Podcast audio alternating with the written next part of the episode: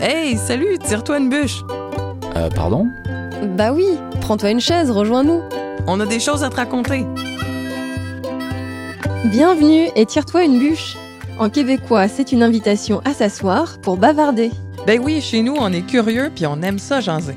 Je suis Cyrielle et j'ai vécu dans l'Ouest canadien où j'ai fait de très belles rencontres. Et moi, c'est Marise, vous l'entendez, je suis de Montréal. Avec nos invités, on vous emmène au Canada pour découvrir toutes les richesses de notre beau pays. Attention, ce podcast pourrait bien déclencher une furieuse envie de voyager au Canada. Épisode 5. Hey, t'as-tu goûté notre cuisine? Tire-toi une bûche. Un podcast de Destination Canada. Promis, on sort des clichés de la fast-food nord-américaine. Aujourd'hui, il est question des produits, des plats et des boissons emblématiques du Canada. Au menu, du homard avec du pain banoc, une dinde farcie rôtie avec des petits légumes, le tout arrosé de vin de glace. Notre expert du jour est un gourmet tout droit venu de l'Ontario. Et comme à la fin de chaque épisode, notre ami Jason nous parlera de la cuisine dans la culture autochtone. Pour moi, Cyrielle, la cuisine canadienne, c'est un vrai melting pot. Notre cuisine, elle a évolué au rythme des vagues migratoires. Par exemple, la proximité avec l'Asie a donné une cuisine que eux appellent fusion entre méthodes traditionnelles européennes puis asiatiques ou même autochtones. Donc le sucré salé, ça nous fait pas peur au Canada. D'ailleurs, en parlant de sucré, j'ai lu que le Canada produit 80% de la production mondiale de sirop d'érable. C'est quand même 10 millions de litres par an. Ben justement, le sirop d'érable est principalement produit dans l'Est canadien, mais tu savais-tu que dans l'Ouest, on produit un sirop équivalent, mais avec de la sève de bouleau? Oui, j'en ai goûté au Yukon. Il est plus cher par contre hein, et plus rare. Oui, c'est à cause que la sève de bouleau contient moins de glucides que celle de l'érable. Donc il faut récolter deux fois plus d'eau de bouleau que d'eau d'érable pour produire le sirop. Du coup, quand on va au Canada, l'incontournable, c'est quand même de visiter une cabane à sucre. Il y en a plein dans l'Est canadien. Ils te font découvrir la fabrication du sirop puis des produits dérivés au cœur des forêts d'érable. Tu peux assister à la récolte de la sève de printemps en mars-avril. Euh, je te dis sève, mais l'eau d'érable, c'est la même affaire. Hein. Euh, elle est naturellement sucrée avec des belles propriétés énergisantes. Et puis, les cabanes à sucre proposent souvent le repas. Donc, c'est des grandes tablées euh, convivial. Et puis, euh, dans les repas, on met à l'honneur le sirop d'érable.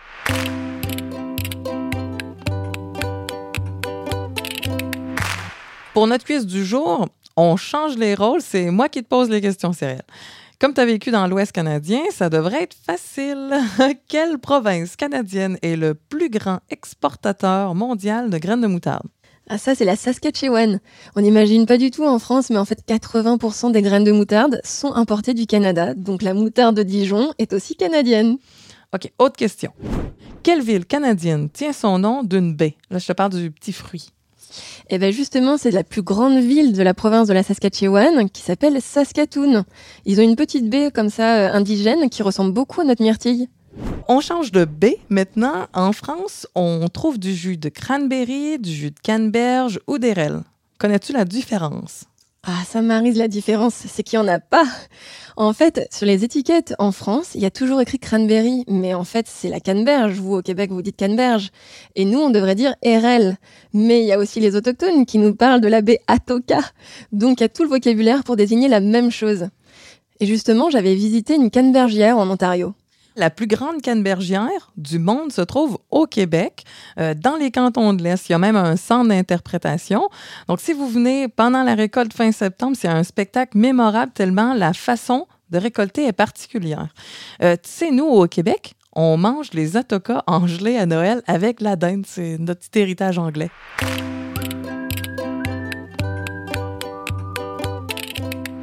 Quel expert as-tu trouvé pour nous donner le goût de visiter le Canada? Jean-Pierre, il est onologue au vignoble 13th Street à St. Catharines, tout près des chutes Niagara, c'est en Ontario. Mais attention, boire avec modération a bien meilleur goût. Bienvenue, euh, ravi Jean-Pierre de t'accueillir aujourd'hui. Merci à toi. Jean-Pierre, tu viens d'où toi? Puis surtout, qu'est-ce qui t'a amené en Ontario, au Canada? Bien, écoute, euh, je suis issu d'une famille de viticulteurs bourguignons euh, du nord de la Bourgogne. J'ai eu l'occasion d'aller travailler à l'étranger, de vinifier euh, notamment en Amérique du Sud. Et il y a un moment, je me suis dit que j'avais besoin de faire autre chose.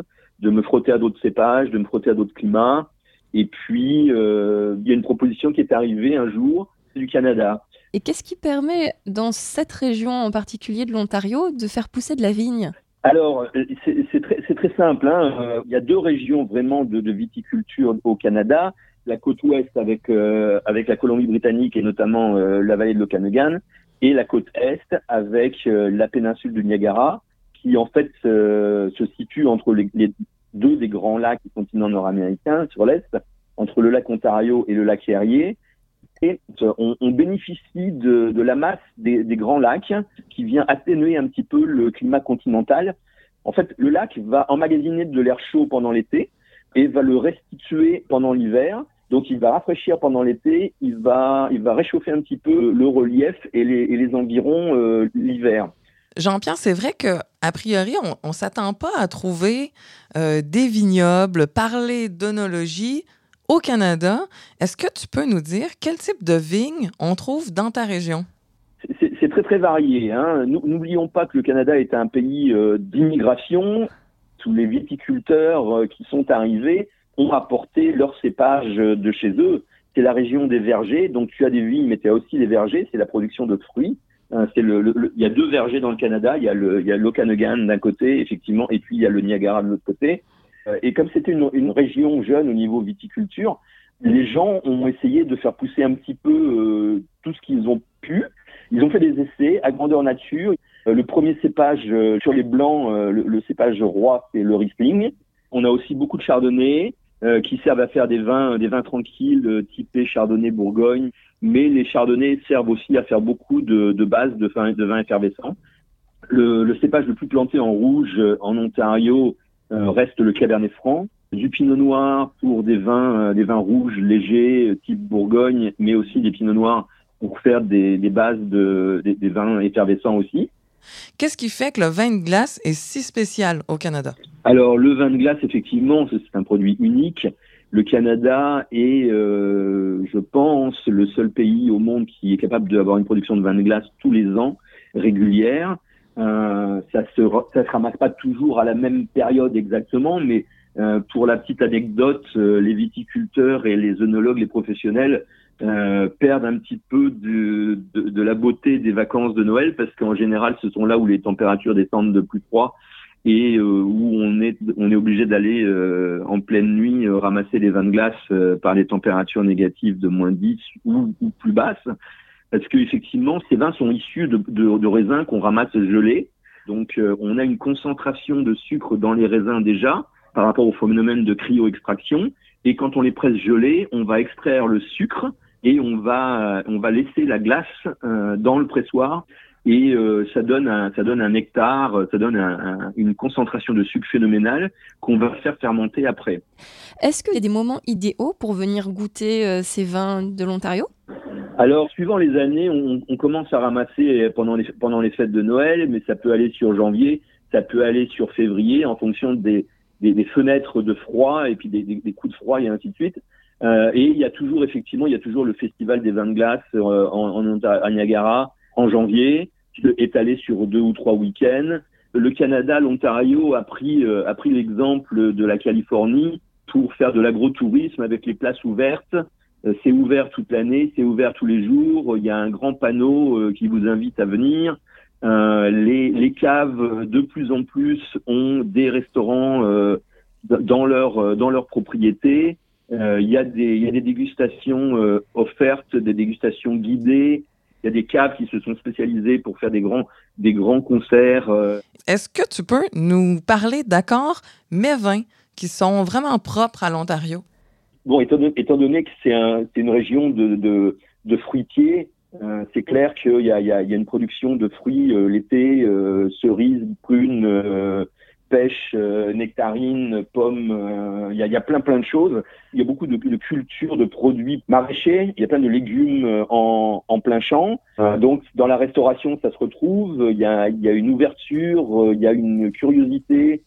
Dernière question pour toi après tout ce que tu nous as dit, qui nous a bien alléché, est-ce qu'il est bon le vin canadien? Oui, effectivement, parce que on, commence à avoir des, reconnaissances internationales au niveau, des, concours internationaux. Les Français de Sancerre, par exemple, aussi, qui en ont goûté, euh, sont très surpris. On, a des conditions très intéressantes. Le pays s'est doté de technologies, de techniciens, de connaisseurs, de professionnels. On a plus de contrôle. Merci beaucoup de nous, avoir partagé tout ça, de nous avoir fait découvrir les vignes canadiennes. On ira les goûter la prochaine fois qu'on passe à côté de chez toi. Bonne journée, à bientôt. Allez, salut à vous. Merci beaucoup, à bientôt. Bye bye.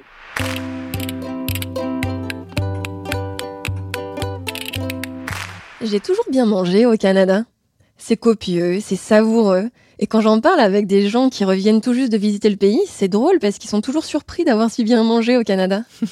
on parle souvent de notre hiver rigoureux, mais on a quatre saisons distinctes au Canada. Nos produits sont locaux, sauf les fruits exotiques, bien sûr. Donc, je vous conseille vraiment de vous promener dans nos marchés. C'est des belles places pour rencontrer les Canadiens. Est-ce que tu as des anecdotes sur la nourriture? Bien, Comte-Hébert, on en parlait tout à l'heure de la capitale du homard qui est au Canada. Eh bien, euh, autrefois, euh, il y avait tellement de homards dans l'Est canadien que c'était la nourriture des pauvres. Mais aujourd'hui, les mœurs ont vraiment évolué. Et puis, on est heureux de pouvoir en manger matin, midi, soir, à toutes les sauces. De mon côté, j'ai souvent mangé des chaudrées au Canada. C'est des soupes veloutées à base de poissons ou de fruits de mer. Et ils font même des compétitions de clam chowder soup dans l'Est canadien. Ils en font avec la morue de Terre-Neuve-et-Labrador ou avec les huîtres Malpec, euh, les noix de Saint-Jacques de Digby, même les moules de l'île du Prince-Édouard. Ouais, tu savais qu'à l'intérieur du Canada, on trouve des très bons poissons d'eau douce euh, grâce au lac. Quand j'étais dans l'Ouest canadien, on m'a fait goûter le saumon aussi de plein de façons. Grillé, fumé, à la plancha. Moi, je l'adore quand il est mariné dans du sirop d'érable et de la sauce soja. Et côté terre, nous les Canadiens, on aime bien les viandes effilochées, steak ou burger aussi. Euh, les brochettes marinées, on la cote. On a le bœuf d'Alberta, on a de la viande de bison ou du bœuf musqué dans le nord du pays. Au Québec, on aime bien la tourtière. Ça, c'est une tourte de viande hachée, euh, de veau et de porc, assaisonnée avec des épices. Donc, d'une région à l'autre, la recette de la tourtière varie un petit peu, mais je pense que c'est celle du lac Saint-Jean qui fait vraiment l'unanimité. Pour découvrir un Canada gourmand, comment tu nous conseilles de passer nos journées? Dès le matin, je vous suggère l'agrotourisme qui est vraiment très développé au Canada. Vous pouvez visiter des fermes où on vous propose des tours guidés. Vous pouvez y apprendre sur les abeilles, les fleurs euh, et le travail des champs localement. On peut parfois aider les fermiers à prendre soin des animaux et le must, c'est cueillir nous-mêmes les fruits. Mon conseil aussi, c'est de prévoir une glacière pour les ravitaillements pique-nique ou apéro. Euh, les fermes vendent aussi leurs produits transformés. Le tout est hyper bien mis en scène. C'est simple, tu as juste envie de tout acheter. Et aussi de photographier. C'est tellement beau, j'en ai vu certains y organiser carrément leur photoshoot. Moi, j'avais été impressionnée par leurs étals de fruits et de légumes en bord de route. Et du coup, quand on est en appétit vers 13h, qu'est-ce qu'on peut faire? Certaines fermes proposent le couvert, donc tu peux y rester pour euh, des bons plats de la ferme à la table. Sinon, il y a un autre concept qui est très développé au Canada, c'est les food tours. Euh, on en trouve dans les marchés, par exemple. Ça peut permettre de découvrir des produits qu'on ne trouve pas en France, comme les têtes de fougère que j'ai adorées en soupe. Et du coup, pour digérer, qu'est-ce que tu me conseilles de faire l'après-midi? Tu peux aller à la rencontre des producteurs et des maraîchers ou des pêcheurs. Moi, je me rappelle une journée de pêche qu'on avait fait. À la fin, le guide, il prépare le poisson que tu as pêché de ta manière préférée. Et à Chediac, au Nouveau-Brunswick, qui est la capitale mondiale du homard, j'avais fait un tour en bateau.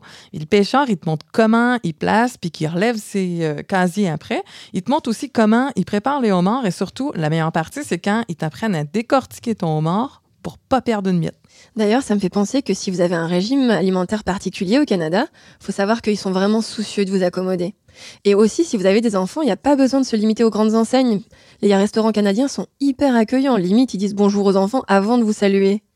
Ah, c'est en plein ça. Il y a des restaurants où aussi tu peux dîner dans la cuisine du chef. Donc ça, c'est des rencontres formidables. Puis c'est l'occasion d'échanger avec les cuisiniers, voir comment ils préparent les produits locaux.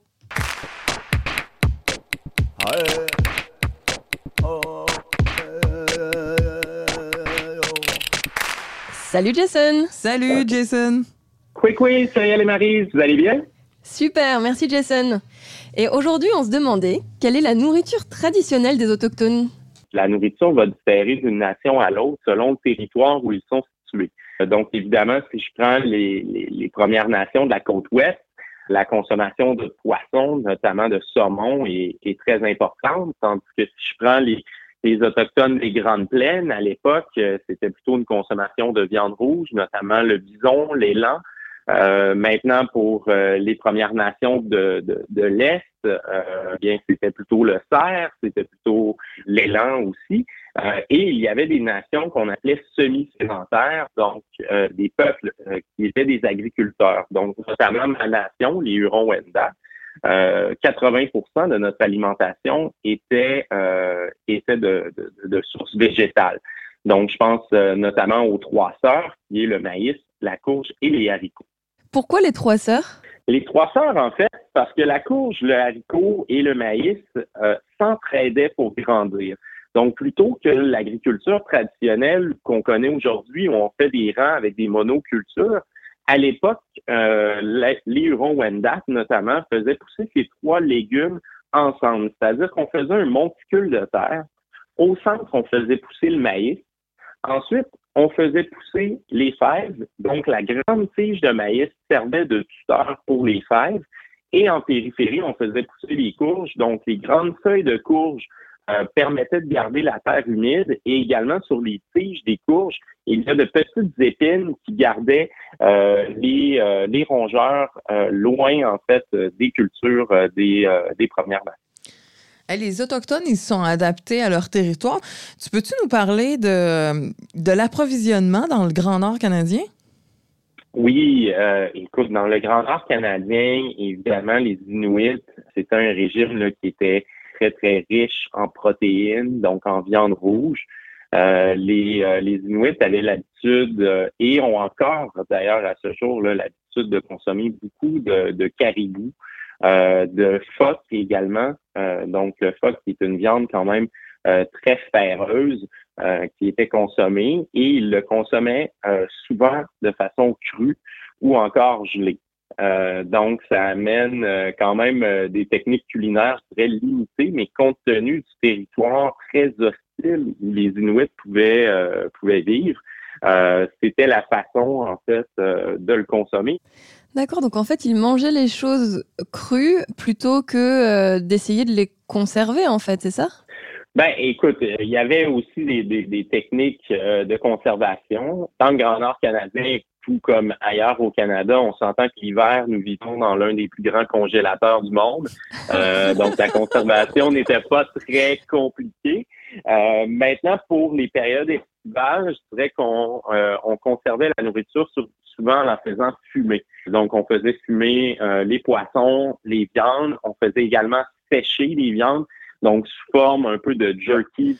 Est-ce qu'il y a des restaurants canadiens où on peut euh, goûter la cuisine traditionnelle autochtone? Oui, absolument. Écoute, les restaurants canadiens euh, et les restaurants authentiques autochtones euh, sont en explosion sur le territoire canadien. Jason, moi, j'étais allée manger justement dans un, restaurant euh, où on servait des, plats traditionnels et j'avais mangé un poisson qui avait été cuit dans de la terre. Je me rappelle pas du nom de cette technique-là. Tu peux nous l'expliquer un petit peu? Oui, euh, ils avaient une technique de faire cuire le poisson dans de la dans de l'argile. Donc, on enduisait finalement les poissons d'argile on faisait un feu sur le sable et une fois que le sable était très, très chaud, on creusait un trou euh, et on faisait cuire euh, les poissons sous le sable. Euh, donc, c'est une technique qui est encore utilisée de façon traditionnelle. Évidemment, en restaurant, on, on, laisse tomber le sable pour des raisons sanitaires et on utilise des fours traditionnels, mais la technique permet en fait de conserver toutes les saveurs du poisson à l'intérieur euh, de l'argile. Donc, ça donne vraiment euh, un, goût assez exceptionnel. Et euh, Jason, tu sais, nous en France, on aime beaucoup le pain. Et je sais qu'au Canada, vous avez le pain Bannock. Est-ce que tu peux nous raconter un peu ce que c'est et puis les variantes qu'il y a partout au Canada? Ah, la fameuse bannique. donc, la bannique, en fait, c'est un pain traditionnel fait soit de farine blanche, soit de farine de maïs. Euh, donc qui était cuisiné par euh, et qui est encore cuisiné par à peu près tous les peuples autochtones à travers le pays. Euh, donc, il y a plusieurs façons de le cuisiner. Certains vont le faire sous le sable, d'autres vont le faire euh, vont le faire frire, euh, d'autres vont le faire à la poêle. Et la particularité de ce pain-là, c'est que c'est un pain sans levure. Donc, c'est un pain qui, est souvent très, très compact. et qui, qui, pouvait être utilisé justement par par les trappeurs, par les chasseurs à l'époque pour pour pouvoir s'amener justement une nourriture compacte facile à cuisiner euh, lorsqu'on partait de longues journées. Merci beaucoup, Jason. Ça nous a mis l'eau à la bouche. Ça fait plaisir. Tu passes une belle journée. Merci, Jason. À bientôt.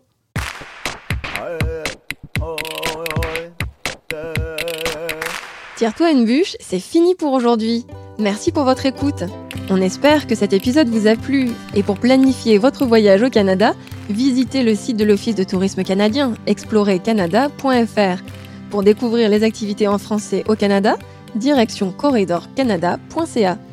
Si vous avez aimé, abonnez-vous à notre podcast et notez-le. Laissez-nous aussi un commentaire sur la plateforme que vous utilisez, puis surtout, parlez-en autour de vous. Merci, et, à, la prochaine.